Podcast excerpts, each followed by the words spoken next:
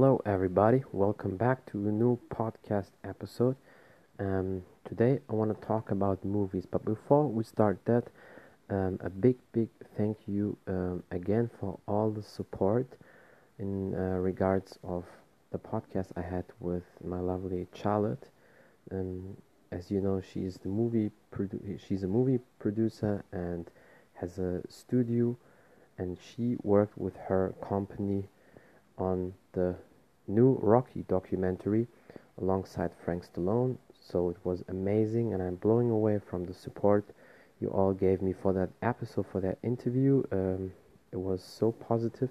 So thank you so much again for the support.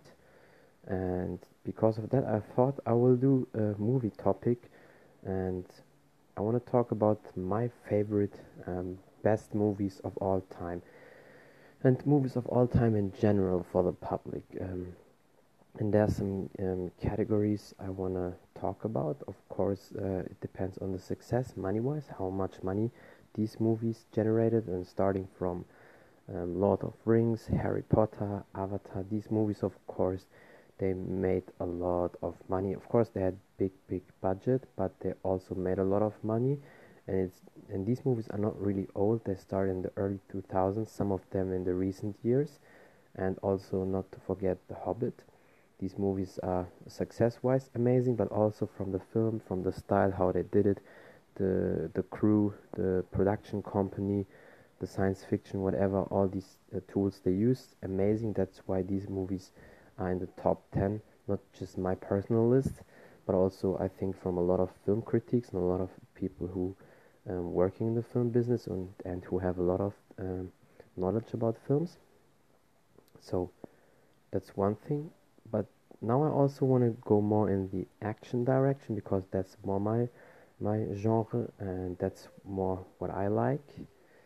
And I want to talk because we talked uh, on Wednesday about the Rocky documentary. Let's start with Sylvester Stallone with Rocky. At that time, he put everything, every effort all the work in the movie Rocky, as you can also see then in his new documentary, which is on Amazon or at the at the website becomingrocky.com for all of you if you want to watch it. And that movie with just a million uh, dollars uh, budget, he did everything he can at that time in the 70s, 76 when it came out, and it was a mega hit. And people liked it because of the story. The story is dramatic, fascinating, and people can relate to that but also of course the the training sequences, the hard work, and then the underdog is almost winning against the champion, and just by luck he he uh, lost on point by luck for the champ, and then in the second Rocky movie, then there's the rematch, and then he becomes the champion. It goes on and on and on. There's six movies, and it's it it was from um, 76 to 2006. That's amazing. In in that span, in uh, 40 years of Rocky. That's amazing. And then also on top there came the Creed movies, so uh, and also Rambo and the Expendables. That just shows Sylvester Stallone is incredibly talented, but not just talented, obsessed, skillful, um, passionate, and hard worker. He has so many great ideas and always great stories. And he will be 74 this month, and he still is full of passion. I think I we, if he stays healthy, we will still see him until he's 80 at least, either behind or in front of the camera, because he's just amazing. And speaking of the Expendables, in that action movie, there were so many of these old legends, these other martial arts action heroes like Jean Claude Van Damme, Dolph Lundgren, Arnold um, Schwarzenegger, or um, Jason Statham, Scott Adkins. And let's talk now about Jean Claude Van Damme. So Jean-Claude Van Damme, he was one of the besides Chuck Norris, of course, and Bruce Lee in the in the 80s, late 80s and 90s. He was one of these pioneers who did so much for the action martial arts uh, movie business. And his movies were also pretty successful with a low budget. They're all, I mean, they didn't make, they didn't make these, uh, they didn't make these big, big, big uh, box um, offices. But he had uh, some movies um, which made pretty good between always between 30 to 75 million um, dollars just from uh, the views just on based on how many people watch it in the movie uh, in the cinema but also but there's one movie street fighter there was really uh, a cult and street fighter made over 100 million at the box office so that's pretty impressive and at that time martial arts was blowing away. People start people have no clue today how it was back then. And people started doing martial arts because of these legends because of chuck norris jean-claude van damme and or did they lifted weights because of Sylvester Stallone or Arnold Schwarzenegger. And had also uh, let's talk uh, jump back to Jean-Claude before we jump to the other actors. He um, did great movies like Bloodsport, Kickboxer, Lionheart, Double Impact, Universal uh, Soldier made also big uh, box office and of course as I said Street Fighter and at the end the uh, Legionnaire um, which is about the soldier in the desert, and he made a lot of uh, success with that movie.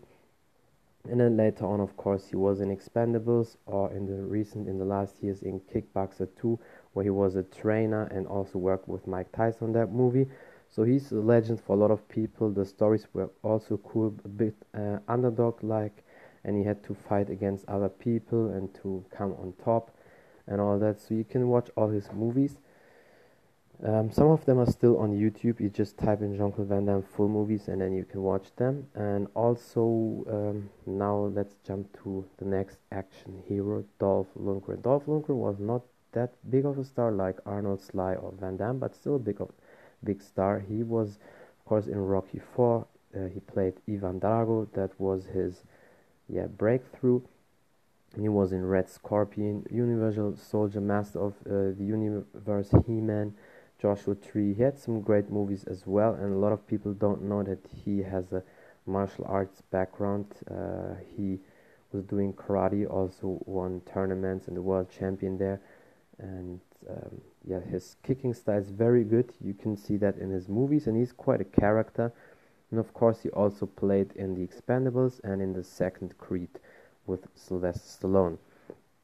And let's jump now to Arnold uh, Schwarzenegger. I say Schwarzenegger because it's a German name. Uh, I know English speaking people, especially in America, they say Schwarzenegger, but it's uh, Schwarzenegger, but just for you to know. He also um, just made the movie scene very big alongside Sylvester Stallone. It was like a revolution.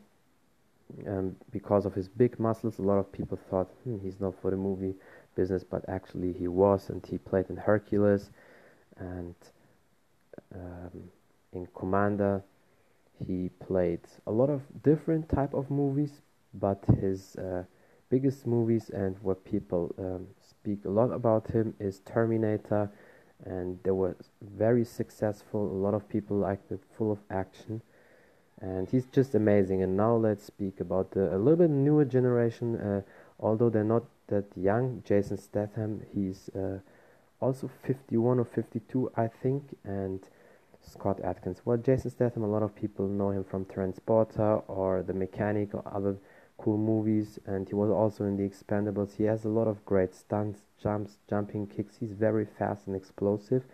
That's what the people like and he's really cool.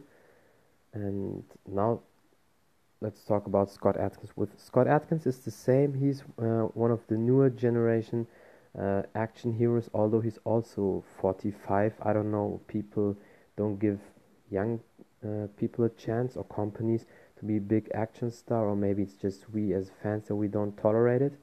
But scott adkins is also really good. He has very fast explosive kicks. He has a unique fighting style and choreography for movies. And he's from the uk it's like all the great action heroes basically are from europe so it's crazy.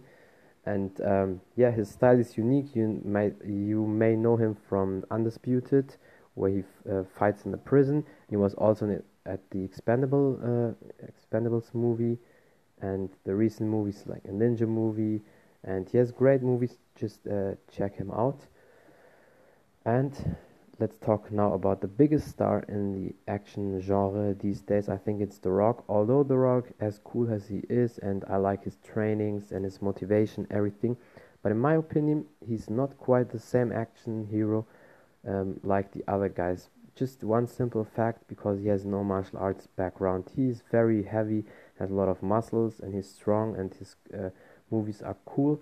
But from a fighting standpoint, for the martial arts action scenes, he's not at that level. Although he is the mega pop star, the new star these uh, genera- generations, because also maybe of Instagram and all that, and he gets popular for his workout ethic and all that stuff. He's basically in, uh, from that popularity Arnold in younger. I think if Arnold would be around now with his muscles and training routine and how focused he was back then, I think that would be him who is in that spot. But still amazing. He's really good. I appreciate and respect him. And his movies are also really cool. So that's my opinion on the best movies of all time. I hope you like it. And yeah, let me know what you think. You can follow me on Instagram at Taekwondo Artist um, or just message me here on Anchor. Let me know what you think. Thank you so much again for the support, for everything. And until next time, bye everybody.